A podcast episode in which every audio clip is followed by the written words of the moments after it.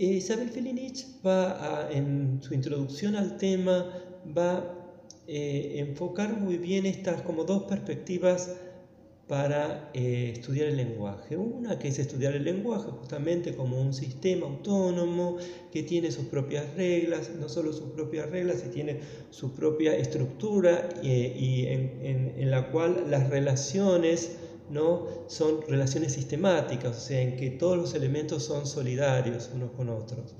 Pero por otro lado, ella va a decir que también es interesante no solo ver a la enunciación como un sistema, autónomo, sino también como una especie de, mejor dicho, de, la enunciación, del lenguaje, encararlo desde el punto de vista de los interlocutores que intervienen en el mismo. Eh, y no solo los interlocutores, sino también las relaciones que se establecen de espacio temporales. Ella para lo cual va a remitirse a los filósofos del lenguaje, obviamente a Austin y. No me quiero detener mucho en los filósofos del lenguaje porque no hace tanto a esta clase, pero bueno, vamos a decir que ella se interesa en los, en los filósofos del lenguaje más que nada por lo que hace a que está interesada en que el lenguaje de alguna manera eh, designa, o sea, el lenguaje acciona también. ¿Cómo decimos que acciona? Por ejemplo, los verbos performativos son verbos que tienen una relación, o sea, en donde se dice lo que se hace, o sea, se dice la acción misma. Por ejemplo, o que hay una relación entre la acción y el decir. Por ejemplo, yo te juro que esto que estoy diciendo es verdad. Fíjense que yo estoy diciendo que juro y por otro lado estoy eh, o sea, realizando la acción de jurar. Yo te prometo que esto es verdad, yo los declaro. Em, digamos que eh, em, en, cada uno de, eh, como les dije antes, de la, de la acción está relacionado con el decir. ¿Por qué? Porque ellos estudiaban también aquello que definían con los actos del habla. Eh, Austin estudió los actos, por un lado define lo que son los locutivos, que tienen que ver todos los actos que tienen un fin de expresión, los ilocutivos que tienen una intención y por, lo tanto generan actos perlocutivos, que tienen justamente eh, una, una mm, reacción a esa intención. Eh, por ejemplo, un acto ilocutivo, que son casi todos, tiene que ver con no preguntar, con dar una orden, ¿no? O sea, todos los que generan justamente un acto perlocutivo. Después Austin, que va a sistematizar todos estos, todo, todo lo que hace los actos del habla, va a dividir en distintos actos, en, en asertivos, en, declarativos, pero no hace al caso. Yo no, me voy a, no, no, no, no voy a hacer hincapié en los actos del habla. Sí que obviamente los toma eh, Van Benist, que es un lingüista del cual toma eh, también, el cual considera eh, Isabel Filinit porque es el que estudia toda la teoría de la enunciación.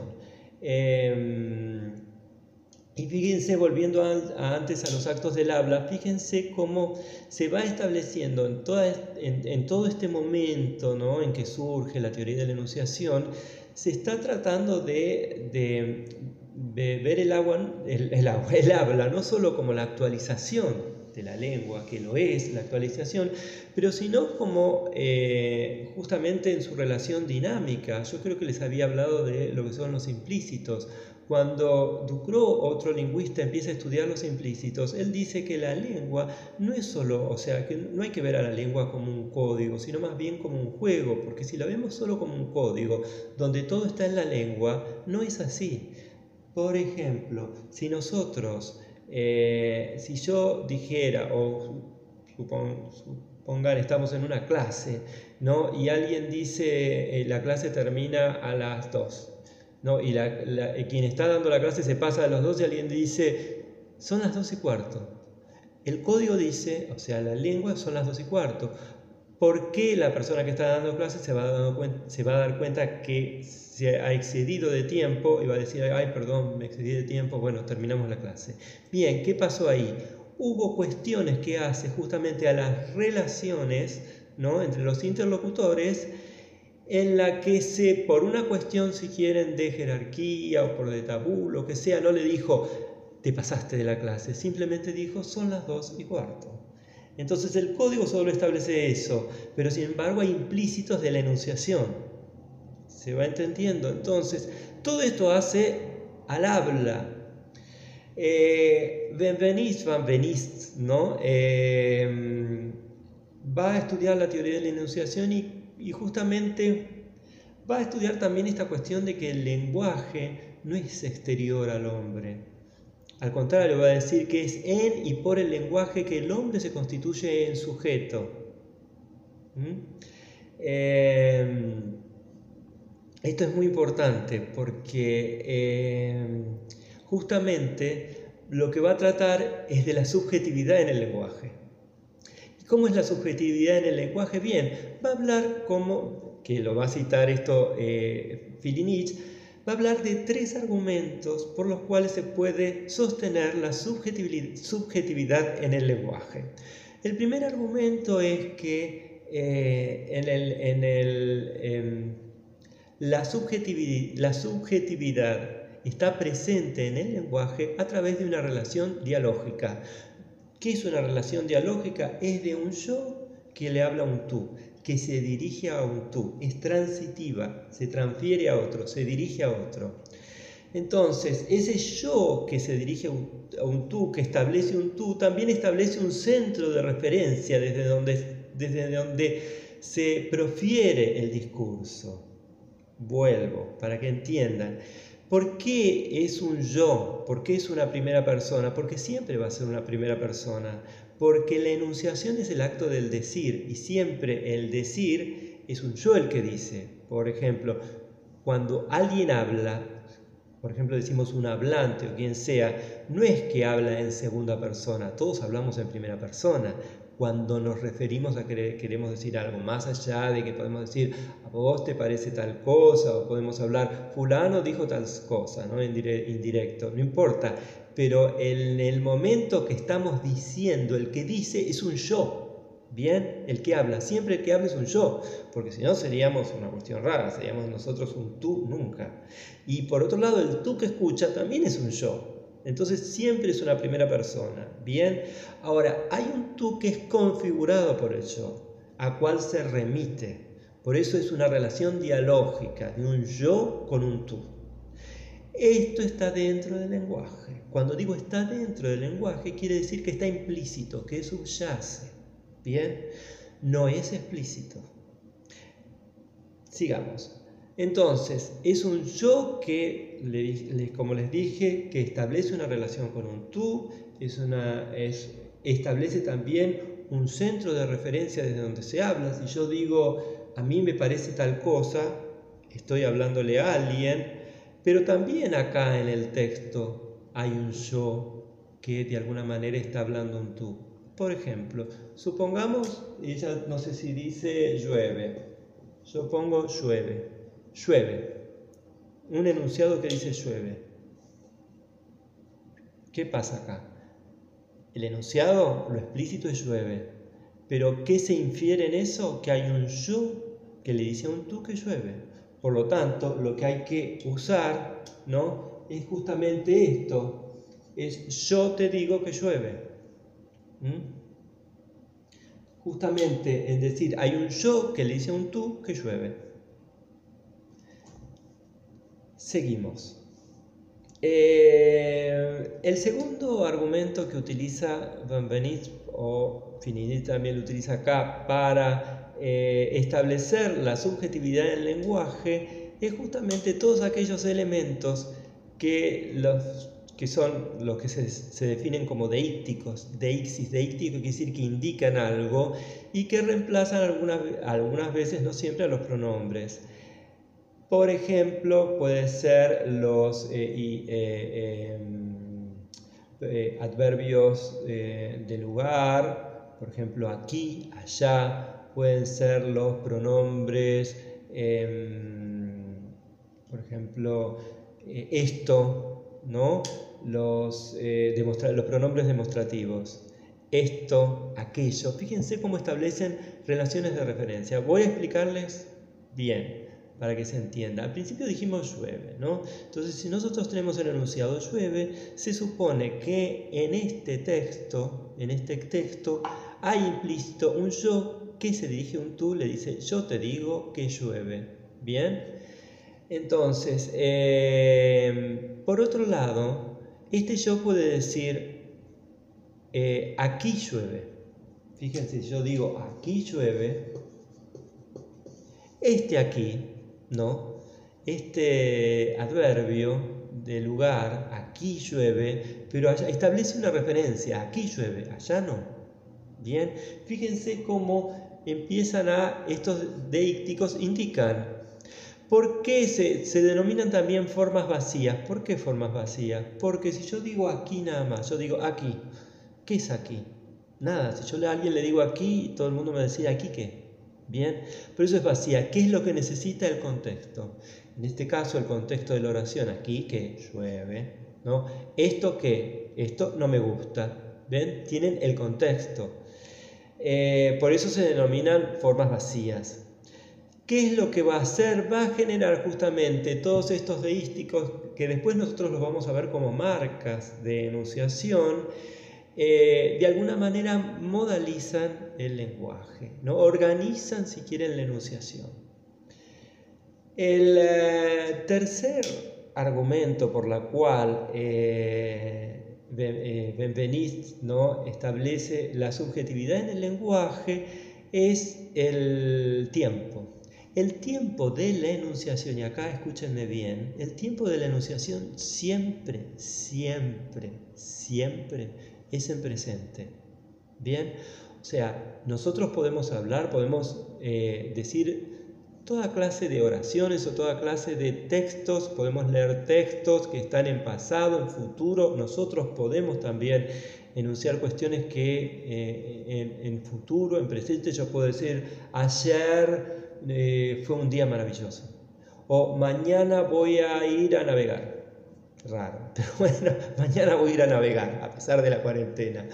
Bien, ¿qué pasa? Yo estoy diciendo, me estoy remitiendo a un, o sea, estoy eh, conjugando, mañana voy a ir a navegar o ayer fue, o sea, voy a utilizar conjugaciones en, pretéritos o en, futuros.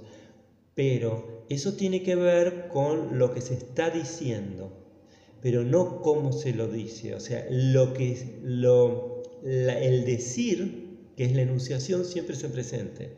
Por lo tanto, yo digo que ayer fue un muy buen día, o yo digo que mañana, bien, eh, voy a ir a navegar. ¿Se va entendiendo hasta acá? O sea, la enunciación siempre es presente. Por ejemplo, otro ejemplo que voy a ir dando, ustedes leen un libro Imagínense, en el libro tienen, y ahora ya me voy a meter también con una cuestión que hace al enunciado y la enunciación, que son dos niveles. Por un lado, el nivel de lo explícito, el enunciado. ¿Qué es el enunciado?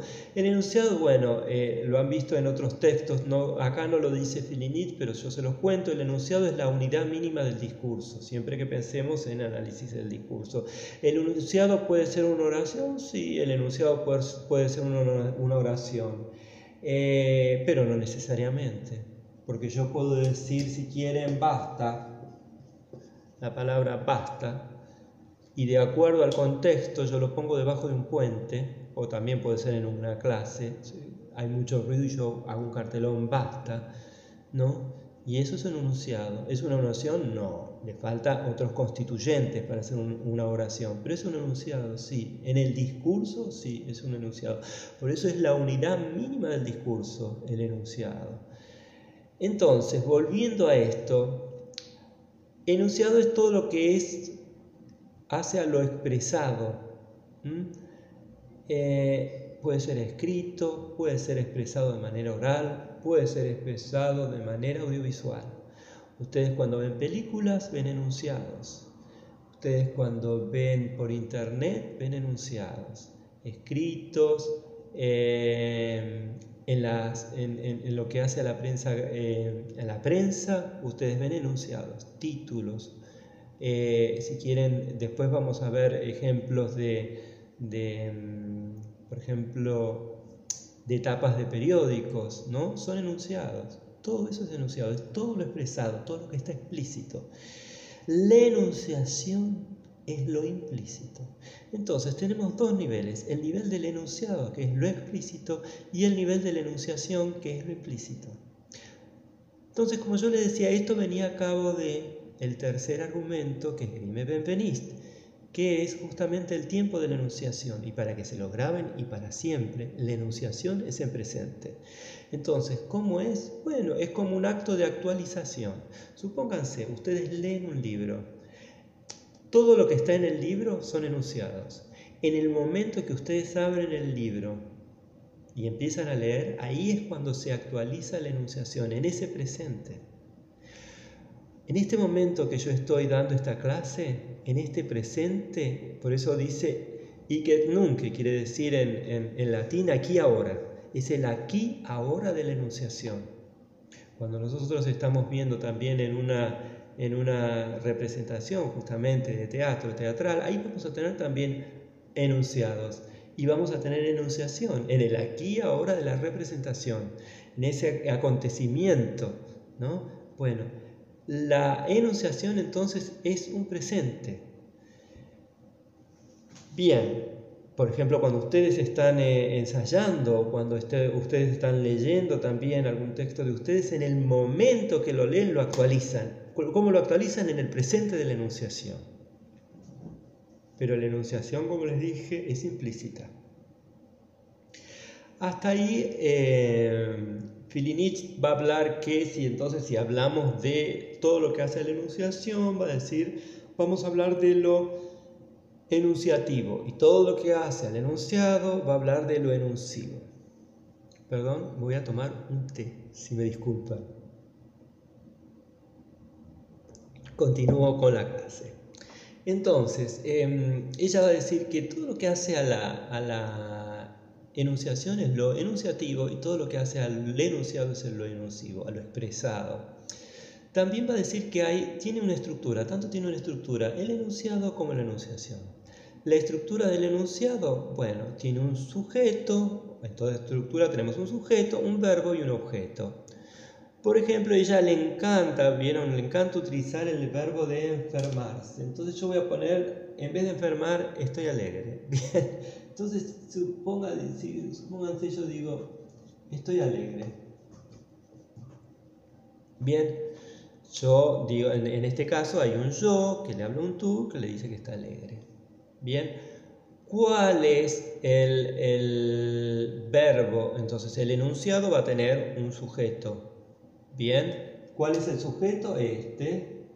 O sea, el verbo ya me está remitiendo. En este, en este caso, si yo pongo así, ¿no? estaría el sujeto tácito. Si quieren ponemos, va a aparecer como enunciada. o puedo poner Hernán, espera, vamos a poner así. Hernán está contento o está alegre. Hernán está alegre. Esto es un mamarracho, no sé cómo lo van a ver, pero bueno. Hernán está alegre. Bien, entonces, eh, Hernán es el sujeto del enunciado. Estar, bueno, ser, estar, saben que son verbos copulativos que determinan por otro lado un predicativo. O sea, Hernán está como alegre. Bien. Digamos que en el enunciado tenemos un sujeto, que es Hernán, un verbo, estoy, está el, verbo copulativo y por otro lado el objeto sería en este caso la alegría, la alegría de Hernán. La enunciación tiene también una estructura. ¿Cuál va a ser el sujeto? Lo que se define como el sujeto de la enunciación. ¿Cuál es el verbo? Ahí está. La enunciación siempre va a ser el verbo el decir.